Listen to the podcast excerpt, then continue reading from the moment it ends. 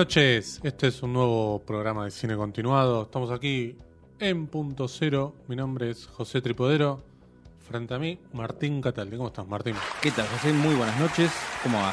Todo bien. ¿Qué tal, Morena? Recién bajada de un avión. Volvió, Buenas, ¿eh? ¿cómo va? ¿Todo, ¿Todo bien? bien? Sí, bajé hace poquito. Muy bien. ¿Con jet lag ya o no?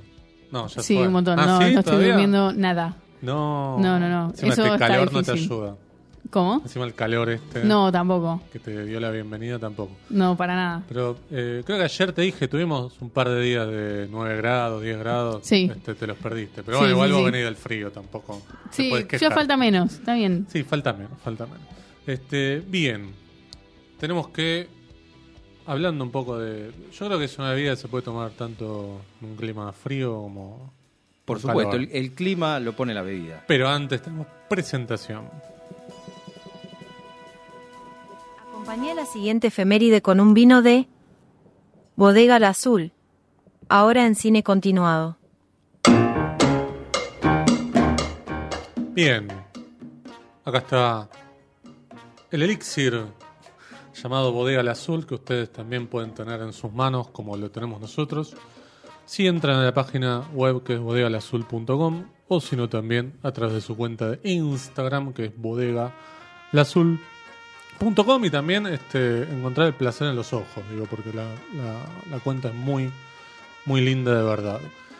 Bien, pero como decía el separador, este es momento de efeméride y acá vamos a hablar de un personaje que me animaría a decir que nunca tuvo quizás su momento así como especial, de decir vamos a hacerle un homenaje a, este- a esta persona. Pero lo merece. Yo creo que es de esos Sí, actores claro. que uno reconoce en pantalla, pero no sabe el nombre. Exactamente. El nombre es Brian James. Se parece como el nombre de un jugador de básquet, pero nada que ver. Eh, nació en el año 1945 en eh, California, en Estados Unidos. Un día como hoy, ¿no? Un- Eh, hace algunos días como hoy, porque. 20. El 20, El 20, exactamente. Eh, porque esta sección de efemérides no es estrictamente el mismo día que estamos haciendo, Más sino o la semana, ¿no? La semana. Porque si no nos limita mucho. Este, y si no, por ejemplo, tendremos que esperar que cayera un jueves este, el, el homenaje para, para Brian James. Decía, lamentablemente falleció joven en el año 1999, eh, pero tiene una vasta filmografía porque hizo, hizo mucho. Más de 100. Sí, un montón, algunas incluso sin acreditar. Por ejemplo, vos me señalabas muy bien que estuvo en El luchador de Walter Hill, que es una obra maestra para mí. Ese fue su debut. Exactamente, pero no está acreditado en los títulos, así que por eso es que quizás en algunas en algunas filmografías no está. La película se llama Hard Times. Al- creo que alguna vez hemos, cuando hablamos de Walter Hill, lo hemos, men- hemos mencionado esta película. Después, bueno, de trabajo, creo que fue el actor fetiche, ¿no? Uno de los actores fetiche de Walter Hill, porque estuvo en, en muchas otras.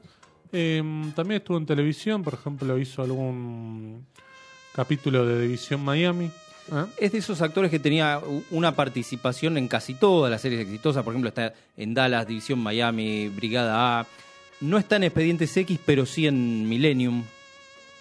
Claro, estaba como en, en- el lado B. de- Claro, Star Trek. Bueno, ese tipo de, de Morty series. Mindy, por ejemplo, Sí. estoy viendo. Y eh, también aportaba voces, por ejemplo, en la serie Sí. animada de, de Batman o en la de Superman, eh, esas de la década del 90. Bueno, él, él interpretaba eh, distintos personajes ahí. Está también en Kiss contra los fantasmas. Claro, ¿no? es verdad, es un policía ahí. Claro, exacto. Este, que, que tenía un título original que no era ese. Kiss eh, Meets the. Phantom of the Park. Exactamente. Que era una película para televisión, pero en verdad acá la vendieron como para el cine, ¿no?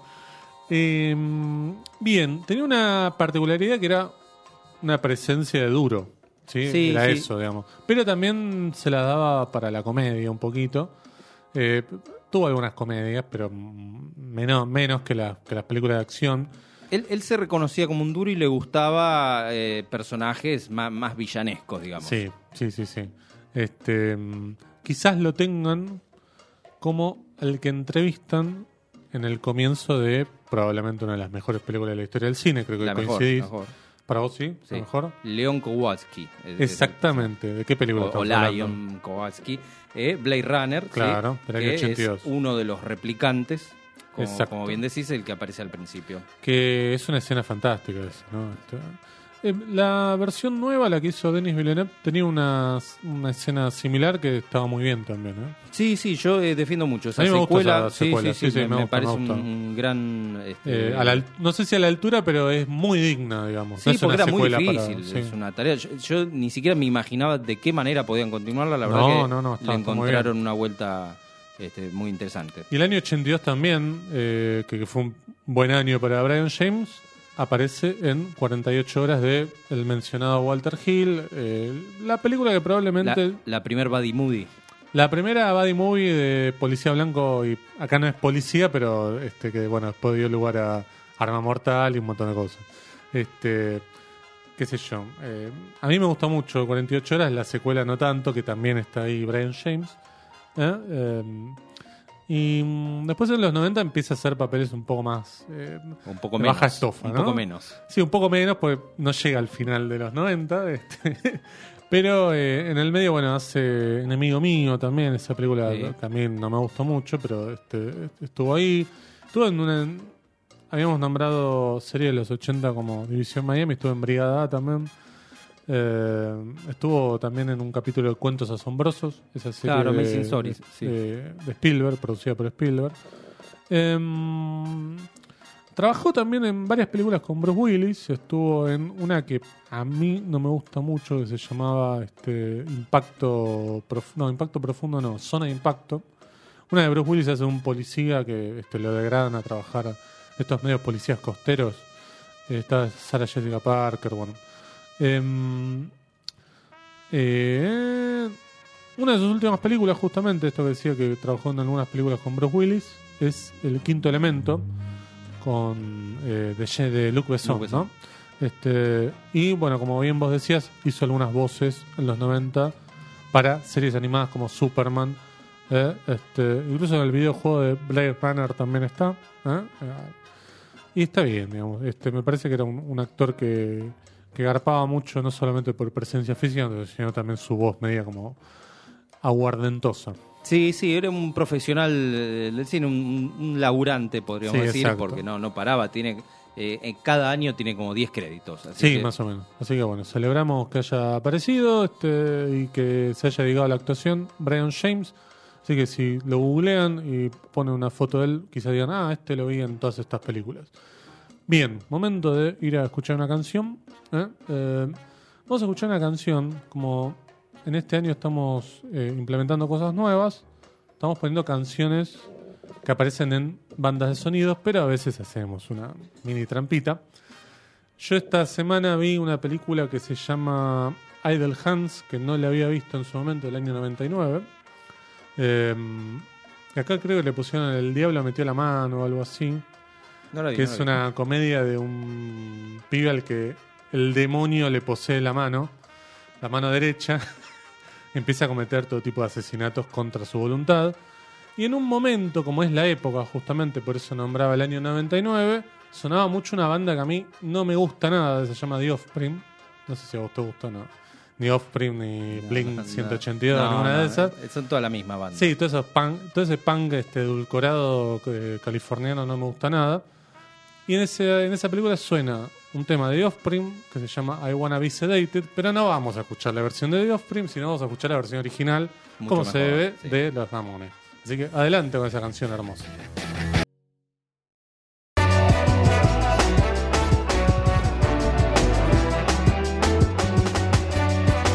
Clásicos, estrenos, películas malditas y de las otras.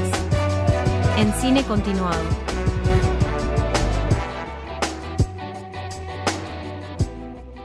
Historias que merecen ser contadas. Y también hay de las otras. Ahora en cine continuado. Mitos.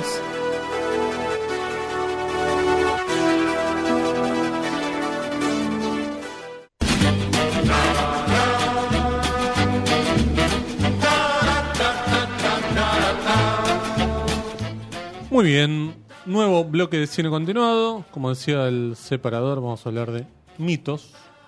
Quizás eh, si escucharon el de la semana pasada, van a decir, ah, es medio parecido, pero tiene un sentido porque eh, muchas veces eh, las producciones, sobre todo las producciones de Hollywood, tropiezan con la misma piedra. Y la, ¿no? la historia se repite, sí. Exacto. Así que vamos a hablar ahora de el maravilloso, la maravillosa filmación de La isla del Doctor Moreau. Que acá, a diferencia de Apocalypse Now, tenemos como la historia de la filmación es mucho más interesante de la película misma. Sí, el resultado es una película horrorosa, ¿no? Mm, sí, y no mala. porque de miedo. ¿eh? No, no, no, no, porque sí, pero ¿cómo puede ser? Creo que está en HBO Max por ahí para ver, porque la película es de New Line, que era una, que es todavía una subsidiaria de, de Warner, eh, que en esa época filmaba películas más tipo, creo que hizo todas las, todas las de Freddy de los 90, no me acuerdo si era de los 80 también era de New Line. O, o el Eh, Hellraiser me Claro, suena. sí. también, pero después medio que fueron para otro tipo de películas también, porque creo que las del Señor de los Anillos son de New Line. Sí. Eh, pero bien, deciden hacer una adaptación de la isla del Doctor Moreau en Australia con el siguiente elenco: Marlon Brando haciendo el Doctor Moreau. Pensemos Pero Marlon Brando en el año bien pen- 94. Está bien pensado. Sí, en la teoría está bien pensado, pero si volvemos nuevamente a lo de la semana pasada, en los 70 Marlon Brando ya era un problema.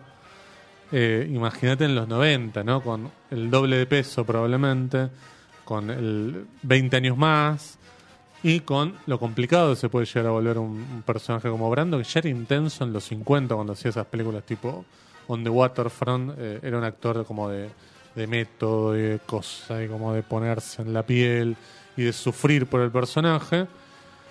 Bueno, este, en los 90 con todos estos eh, factores sumados, digo, el sobrepeso, la vejez, Sí, sobre todo la, la vejez. Era, Claro. era ya un- una institución. Seguía teniendo el talento, o uno creería que seguiría teniéndolo, porque son pocos los, los ejemplos para, para, para desplegar en esa época. pero tenía menos ganas de trabajar. Sí, Ese era un claro. problema. Entonces, si lo pones a hacer un fastidioso. coprotagónico, este, medio que sabes que te estás metiendo en un problema. Además de Marlon Brando, estaba Val Kilmer, ¿sí? que venía de hacer. eh, Figura en ascenso totalmente. Sí, bueno, ya había hecho The Doors. eh, no me acuerdo si. eh, Sí, había hecho hit. eh, claro, la isla del Doctor Moreau es posterior a Hit y 96. posterior a Batman Forever. Eh, Batman Forever es del 97. Eh, No, del Robin. 95. Claro, es del 95. Es del 95. Sí, este, Salvo que el rodaje de Moros haya sido antes, pero no. Sí, eh, pero ya era como un actor que este, elegía papeles que le. Bueno, El Santo anda por ahí también. Ujú. Esto me- es como hace como una especie de, de periodo de este tipo de películas, ¿no? Películas tiene- grandes, de estudios, protagónicos. Y también está un personaje que quizás lo conozcamos nosotros acá por ser eh, uno de los invitados del Living de Susana, que es Nelson. Nelson Eh, da Rosa. Claro, este dominicano que eh, llevaba eh, como especie de cualidad más importante de ser el hombre más bajito del mundo, ¿no? Sí, hace- Creo que no llegaba a un metro, creo que 70 centímetros, una cosa sí, así. sí, no recuerdo, pero bueno, hace, eh, tuvo varias incursiones por el cine. Sí, exacto, porque hizo otras películas, digamos, de más baja estofa. Y acá sucede algo, que Marlon Brando medio que se encariña con él, casi como si fuera un una mascota, perrito, ¿no? sí. Este, entonces eh, a Marlon Brando le pareció una buena idea que fuera como su especie de mano derecha. Ya empezaba Brando a querer cambiar el guion y a querer cambiar la estructura que tenía pensado el director eh, Richard Stanley, que había hecho una película que estaba bastante buena, se llama Hardware. Y que, bueno, venía en ascenso también. Este era su primer proyecto grande y era un proyecto que él además tenía ganas de hacer porque tenía como un interés particular de hacer eh, una adaptación de la isla del Doctor Moreau. El Sí. proyecto surge de él, estuvo trabajando cuatro Claro. años adaptando el, el libro de H.G. Wells. Exacto. Eh, Hardware es una gran película, si Sí. bien se, se estima que hay cierto plagio en el argumento, pero la verdad es que eh, uno lo ve, es una, una muy buena película de ciencia ficción. Sí, exacto, exacto. Este, el tema es que a Stanley se le empezaron como a sumar los problemas. Brando que cuando llega dice que quiere cambiar el guion, un guion que no había leído, pero como que traía sus ideas propias. Por ejemplo esto, ¿no? De que el personaje de Nelson fuera su mano derecha y estuviera en todos los planos, estuviera con él al lado. Sí, No, que además eh, Brando exigía eh, descansar en, en un tráiler con aire acondicionado mientras el resto de, elenco se moría de calor a, a la intemperie. Claro. No sé, estaba en una jungla, está en, en Australia. Era Sí, el- en Australia, pero en una época como si te dijera estas fechas, digamos, ¿no? Donde el calor en Australia eh, se sufre como se sufre acá en Argentina prácticamente. Además pensemos un montón de actores y de extras vestidos con los disfraces porque hacen de esta especie de, de, de mutantes, ¿no? Este, de estos seres humanos convertidos en animales, o mitad O al animal, revés, o al revés. animales, conver- claro, exacto.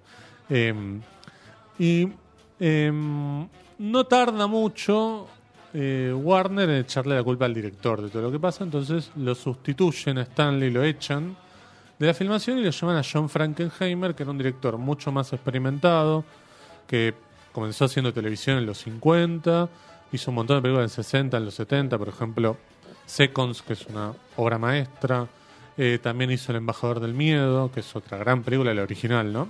La, la versión de Jonathan Demme está bastante bien también con Denzel Washington. Eh, y después hizo un montón de películas eh, medio por encargo. Era un tipo que de oficio, ¿no? Lo llamaban, hacía una película con guion de otro, no tenía problema. Y acá por eso mismo lo llaman, ¿no? Pues un tipo decía, bueno, Tenía que resolver rápido. Claro. De hecho, me, me lo imagino leyendo el guion en el avión y este, poniéndose a filmar. Bueno, hay un documental que cuenta toda la historia de lo que pasó en la filmación de, de esta película, se llama Lost Souls, del año 2014. De hecho, el documental ganó un premio en el Festival de Sitges, ¿eh? el Festival de eh, Género Fantástico, eh, que se hace ahí en Barcelona. Eh, y ahí es un, es un documental que se pone del lado de Stanley, ¿no? Uno podría creer que sí, que había como una especie de complot por parte del elenco y de demás contra el propio director. Pero uno después, conociendo qué es lo que pasó con Stanley, tampoco es que estamos del lado de, de un hombre... No, este, que, o, o que pensáramos que, 100% bueno, que ¿no? hubiese salido una gran película. Posiblemente No, no, no, no, la, falla ya venía de... Sí, ya venía ya del hecho de que la dijeron, idea. contratemos a, a Marlon Brando. Eh, Marlon Brando, además, entre sus ideas que quedaron, eh, si no vieron la película pueden ir a buscar fotos si lo ven, dijo, a mí me parece que este personaje debería ser un delfín. Este, tendría que estar eh, todo el tiempo pintado de blanco, ¿no? Entonces, toda la, toda la película, en toda la filmación, vos lo ves a él como... Es como si se hubiera pasado de protector solar, ¿viste? Como si se hubiera puesto mucho protector solar. eh, y todo el tiempo con una especie de mm, sombrilla este, puesta en, la cabeza. Casi que no identificás a Marlon Brando. No, parece un mutante ahí, Claro. un, un Java de Hat. Exacto. Pero una de las cosas más divertidas que tiene, que tiene la, historia de la filmación es que en un momento se quedan sin extras, entonces para abaratar costos van a buscar una especie de eh, hippies que viven en una comunidad y les ofrecen por poco dinero participar en la película, ser extras y disfrazarse. Y entre esos hippies estaba el propio Stanley. Stanley se infiltró en la filmación, eh, creo que ni se dieron cuenta que estaba, y aparece en la película disfrazado, no me acuerdo de qué animal, pero además Stanley tenía un look muy particular porque andaba con este sombrero cowboy, este, Dicen una barba larga. Tenían Sí. miedo de que sabotee la película, porque Claro. en, en un momento le pierden el rastro, pero sabían que estaba cerca. Así Claro. que sospe- sospechaban que, que estaba por ahí con alguna idea, andás a ver. Pero De bueno, hecho, dicen que fue a la fiesta del final de la filmación, este estaba ahí. Este, además, no era tampoco un tipo tan conocido que uno dijera, che, ahí está Stanley. Em, y mm, una vez que habían terminado la filmación, Brando se acerca a John Frankenheimer y le dice, che, ¿qué te parece si la filmamos de nuevo? Pero desde, este- desde esta perspectiva. Por supuesto no aceptaron, la película ya estaba filmada, este, a Marlon Brando le dijeron, bueno, muchas gracias. Este, creo que, me imagino que ni la debe haber visto Marlon Brando la película. Este, no, es raro que haya aceptado el papel Sí, yo creo de, que- de movida. necesitaba. Dicen que en ese momento Marlon Brando aceptaba cualquier cosa porque no estaba bien de plata, tenía muchos gastos y demás. Em, pero también hay otro documental que muestra una parte, si bien no es sobre la, la- la película de la isla del Doctor Moreau, que es el documental de Val Kilmer, que está en Amazon, que se llama Val. Hay un momento que, bueno, como Val Kilmer filmaba todo, grababa todo, porque tenía como esta afición de, de grabar todo.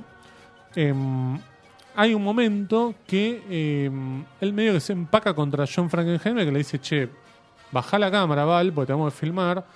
Y Val Kilmer lo sigue filmando y medio como que lo escracha, le dice, no, yo no quiero filmar porque no sé qué. Y vos te pones al lado de John Frankenheimer, ¿no? Este, porque dale, hermano, baja la cámara y andá a filmar. tiene esta cosa medio Val Kilmer de- del actor como yo soy el arte, ¿no? Y yo vengo acá del arte. Eh, y se pone, por supuesto, del lado de Marlon Brando.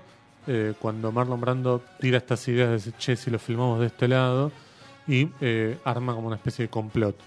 Esto un poco te da la idea que la culpa no la tenía Stanley, sino que ya era como una especie, bueno, ya de motín del propio elenco, ¿no? Este, incluso el propio Nelson dicen un montón de actrices que este, le decía como cosas este, eh, fuera de lugar, este, y, y bueno, todo se desmadró, ¿no? Y bueno, por supuesto, la película salió muy mal. Sí, sí, es, Eh, porque es desastrosa, sí. Es imposible. Acá en la Argentina se estrenó, me acuerdo de haber visto afiches por la calle. Ya el afiche es, decís, che, esto no puede salir bien. Eh, pero la pueden ir a ver si quieren ser curiosos y ver de qué se trata. Eh, está, creo, insisto, en HBO Max y si no, debe estar por ahí. Seguramente Sí. una copia 1080 de haber, pero igual no importa. Muchísimo mejor es la versión de la RKO Sí, que claro. se llama La Isla de las Almas Perdidas. eh, Exactamente. Con Charles Lafton en el papel Sí. de, de Moreau, creo que es del año 32. Sí. Eh, es extraordinariamente buena. Creo que dura una hora y diez, así que la ves ahí en una sentada. Totalmente. Así, pero es eh, obra maestra. Eh, Exacto. hay una versión más de los años 70 que no vi. Ah, no, eso no lo vi. No, pero Eh, bueno, en la, en la RKO también está Bela Lugosi. Claro, exacto, exacto. Así que pueden ir a ver esa mejor. Sí. Este, O ver las dos. O pueden ir a ver eh, la, la versión del 32 y ver el documental Los Souls, que Claro. es mucho más divertido este, eh, que, que- que, la bueno, que ver la película en sí, ¿no? Así que bueno, tenemos un cepa y Martín nos va a traer una película De muy de estos tiempos.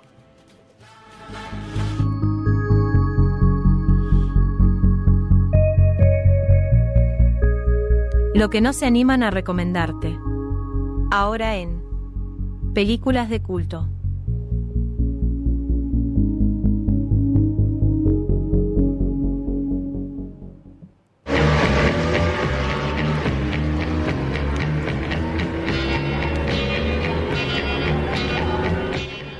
Muy bien, películas de culto. Martín trajo una película argentina. Exactamente, porque ¿Eh? no podíamos no, no estar presentes. A ver, yo quiero que se la vendas a Morena, por ejemplo, Bueno, es, para que la eh, vea. Primero vamos, a, vamos a, a- a nombrar la peli que es Correccional de Mujeres, también de 1986, como Sí. Highlander, Sí, dirigida por Emilio Vieira, que lo, lo apreciamos mucho. Es eh, quizás el, el exponente más popular de- del subgénero, subestilo cárceles de mujeres acá en Argentina. claro. Eh, es, es este género que incluye todos estos condimentos de, de sexploitation, ¿no? Exacto. como eh, sexo gratuito, drogas, violencia. Sí, a mí me da la sensación que siempre eh, Emilio Vieira llegó eh, un poco tarde. Porque, por Sí, ejemplo, las películas de cárcel de mujeres se hacían en los 70. Este, las películas de mm, las que él hacía de ciencia ficción y qué sé yo se hacían en los 60, él las hizo en los 70. Entonces, pero bueno, sí, claro, fue un director que hizo un montón de géneros. Sí, eh, ¿cuál es esa de terror o, o ciencia ficción que, que te dice que es en Texas y está filmada? en el Palomar. En el Palomar. No, pero, eh, esa estaba bien, esa estaba a Es tiempo. espectacular. Sí, sí. Eh, ay, la eh, cuerpo, no, la no, invasión. ya te digo, este, mm, seguía hablando. yo Bueno, pero es, encontrar. esa es- me parece que esa sí estuvo atinado. Esa está protagonizada por eh, Richard Conte, que es el Barcini Claro, en El Padrino. claro. Este, ya ya lo, voy a, lo voy a encontrar, porque mirá qué vergüenza, porque le hemos, le hemos dedicado un episodio en Sucesos Argentinos. Eh, sí, sí, está filmada, está todo doblada. Claro, los exacto, actores sí. hablan en otro idioma. Eh, de hecho, es medio anticlimática porque tiene una placa al principio que dice: La siguiente historia que vos vas a ver eh, sucede en Texas, ponele. Pero se filmó con mucho esfuerzo gracias a los vecinos en la municipalidad del Palomar. Sí, eso deberían ponerlo al final. Claro, bueno, debería sí. haber puesto al final, pero bueno, qué sé yo. Bueno, lo cierto es que este mm, Correccional de Mujeres no es la primera de, eh, Sí. de este género. Ya, por ejemplo, estaba Las Procesadas de Enrique Carreras en el Claro. 74, que es el momento en donde estaba el, el auge por este tipo de, de historias. Lo que pasa es que acá tuvimos Extraña invasión. esta invasión, ahí está. Sí. Eh, tuvimos aquella Noche Oscura, que fue la dictadura, Sí, que claro. bueno, que eh, limitó muchísimo este tipo de, de contenidos. Pero eh, después con el destape que, que significó la democracia, empiezan a aparecer películas como esta, por ejemplo, Atrapadas, con eh, Leonor Benedetto, del Sí. 84, es de Aníbal de Saldo, esa Sí. peli. Pero mucho más popular es Correccional de Mujeres, especialmente porque tiene una canción dedicada especialmente a esa, a esa película y a su estrella y sex symbol Eda Bustamante. Claro. La, la canción es de Ataque 77. Pero bueno, Correccional de Mujeres tiene, tiene un contenido bastante más crudo y tiene un intento muy torpe de, eh, que quizás hasta es gracioso, de denuncia, ¿no? De, de Sí. esta especie de, de alegato social que... Ya desde el póster dice, ¿a dónde van a parar las mujeres que viven en la calle? Claro, es, es- es como un, un esfuerzo muy notable de, de- de venderla como una película seria que, que iba a denunciar eh, el, el sistema carcelario de aquella época. Bueno, no, no, es una película de, de entretenimiento puro. Para hombres, digamos. Es para hombres, sí, sí. El argumento es bastante eh, Sí. simple. Cuatro mujeres eh, son encarceladas. Mira, mira qué, qué cuarteto acá. Una, una ladrona, una drogadicta, una prostituta y una asesina. Esta asesina, injustamente acusada Claro. de asesinato, es eh, Laura, interpretada por Eda Bustamante, la protagonista de, de la peli.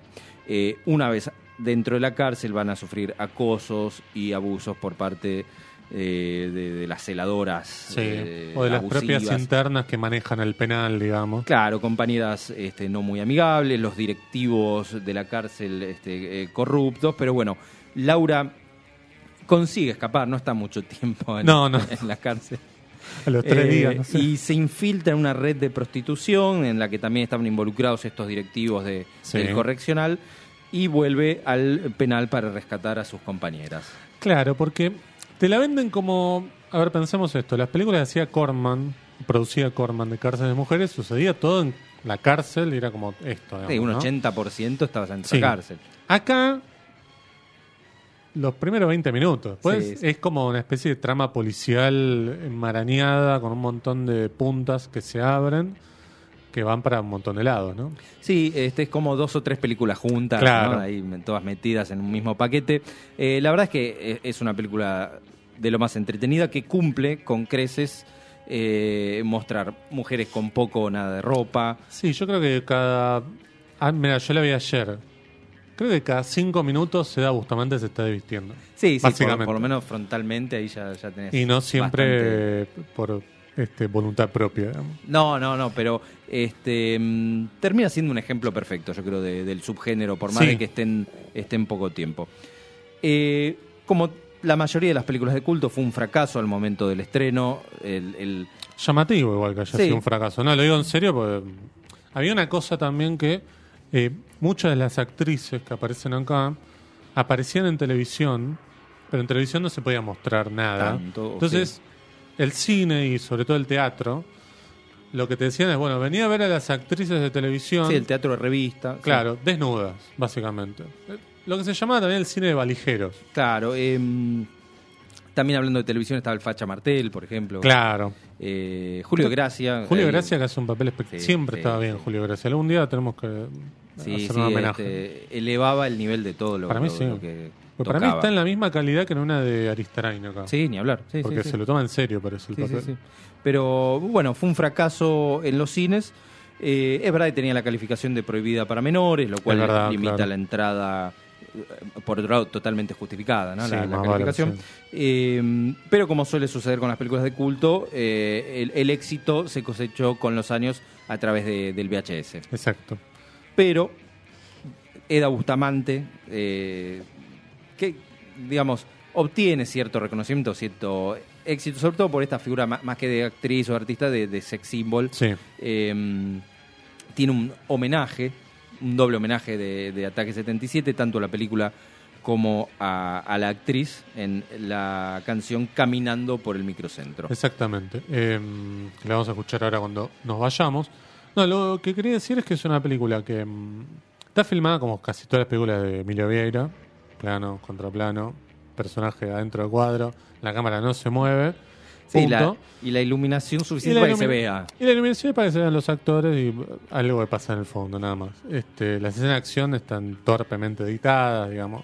El disparo salió cinco segundos antes y estaba a dos metros el personaje al que le llega el disparo. Sí, sangre Este, poco creíble. Sangre que están, claro, exacto. Como que no le da mucha bola a eso, ¿no? Eh, después, eh, me parece que es una película claramente hecha para hombres, yo decía en el sentido de para que el hombre vaya a calentarse, ¿no? Sí, Este, sí, como, como una actitud voyeurista, ¿no? Sí, sí, Exacto, sí. las mujeres obviamente objeto de este, carne, digamos, ¿no? Eh, Sí, una literal- película- literalmente carne, Sí, sí. hoy una película no te pasa un filtro de nada, no, no, digo, este, Se, se tendría que hacer de otro modo. se tendría pero- que hacer de otro modo, pero este, yo creo que por algo se dejaron de hacer también, porque no hay otra manera de hacerla.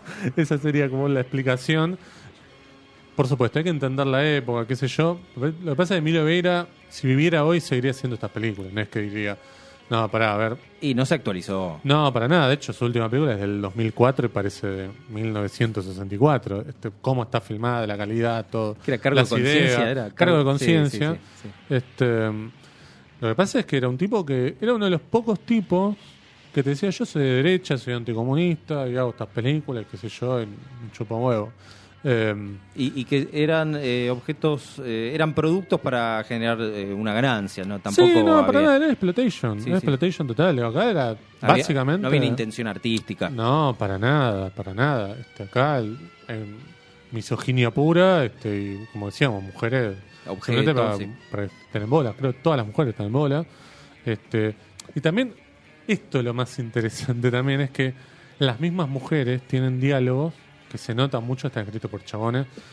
Por ejemplo, el diálogo de Mónica Villa, ¿no? Cuando Mónica Villa que hace, entre comillas, de la fea y que le da envidia al personaje de Silvia Peirú. Eh, en un momento dice, mirá esta que se hace no sé qué. A mí también me gustaría ser yegua para ser puta, porque total, a mí me gustan las mujeres. A mí me gustan los hombres. Y si me pagan, mejor. ¿no? Es como que da una idea de que, este, porque le gustan los hombres, podría sacarle una ganancia este, porque se le acojan nada Claro, más, sí, digamos. sí, es, es deseable ese estilo de vida, Claro. sí, hasta para las mujeres. sí. Claro, pero es una mirada de un tipo, ¿no? Dice, si a vos te gustan los chabones, ¿qué te cuesta, no? Este, pero puesto en boca de una mujer suena extraño. Visto desde hoy, digo, ¿no? Estoy seguro que vos lo ves en la época y decís, bueno, así, así son todas las películas. Sí, sí, muchas se parecían. No es para justificar, sino digo, hay que poner las cosas en un contexto. Este, no es una película para cancelar, sino para decir, che, mira, en los 80 existían estas películas. Acá en Argentina, por este contexto que vos señalabas muy bien, digo, el destape generó esto, digo. Sí, qui- quizás un, un destape acá llegó tarde, o por lo menos Claro. más, más tarde que en España. Claro, en España llegó a fines de los 70. se podían mostrar tetas por primera vez en mucho tiempo y bueno, y se aprovechó de esta manera. Exacto, Exactamente, así que bueno, la película la pueden ver en YouTube, por ejemplo. Sí, de- debe estar en cinear, ¿eh? Y Eh, en Cinear debe es estar, pero pasa que Cinear, eh, viste, es muy Está, pero volátil está, la cosa. Está hoy, mañana no está. Así que bueno, se llevan esta película eh, para ver. Correccional de Mujeres. Sí. Y cerramos entonces el programa de hoy con Claro que sí. Caminando por el Microcentro, de el primer disco Ataque 77, Dulce Navidad, editado en el año 89. Así es. Muchas gracias, Morena, por estar ahí. No sé si te vas a ir a ver esta película ahora, pero este, quién sabe, por ahí viene la semana que viene y nos cuenta. Eh, gracias por haber estado ahí del otro lado.